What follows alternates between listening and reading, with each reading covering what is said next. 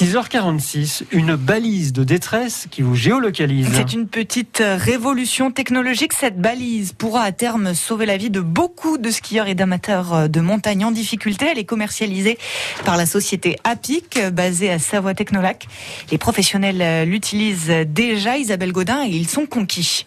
Cette balise de haute précision de 88 grammes seulement s'appuie sur une technologie de géosécurisation et de suivi en temps réel. Pascal Roux, le directeur général de la société APIC. C'est une balise qui est en rupture par rapport à tout ce qu'on connaît aujourd'hui dans les différents équipements. C'est une balise qui émet de la data, de la donnée. C'est un objet connecté. On a des balises qui, lorsqu'elles communiquent entre elles, sont capables d'aller jusqu'à environ 3 km. Et quand on est sur des équipes de secours, on est plutôt sur 6 à 8 km. Donc on est sur la très grande distance de communication. Quand on est dans des réseaux euh, qu'on opère, Là, on est sur plusieurs dizaines de kilomètres de distance. Localiser une victime sur des kilomètres, mais aussi en profondeur. On est sur 5 à 6 mètres, par exemple, sous, un manteau neigeux, où on est dans un bâtiment, on peut aller à deux étages euh, dans un sous-sol, par exemple, on arrive à capter les informations. Et ces performances ont bluffé le PGHM qui l'a rapidement adopté. Les meilleurs tests qu'on a pu faire, c'est en travaillant en association euh, d'intérêt, on va dire, avec les services de secours en montagne. Quelque chose qu'on aime bien citer, le PGHM qui euh, ont mis une balise dans un sac à dos qu'ils ont mis dans une crevasse du glacier de l'Argentière à Chamonix à une vingtaine de, mètres de profondeur.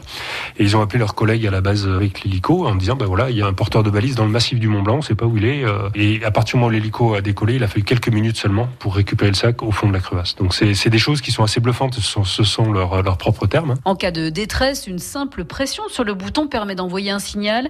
L'alerte peut aussi être donnée par l'entourage ou se déclencher automatiquement en cas de malaise ou d'accident.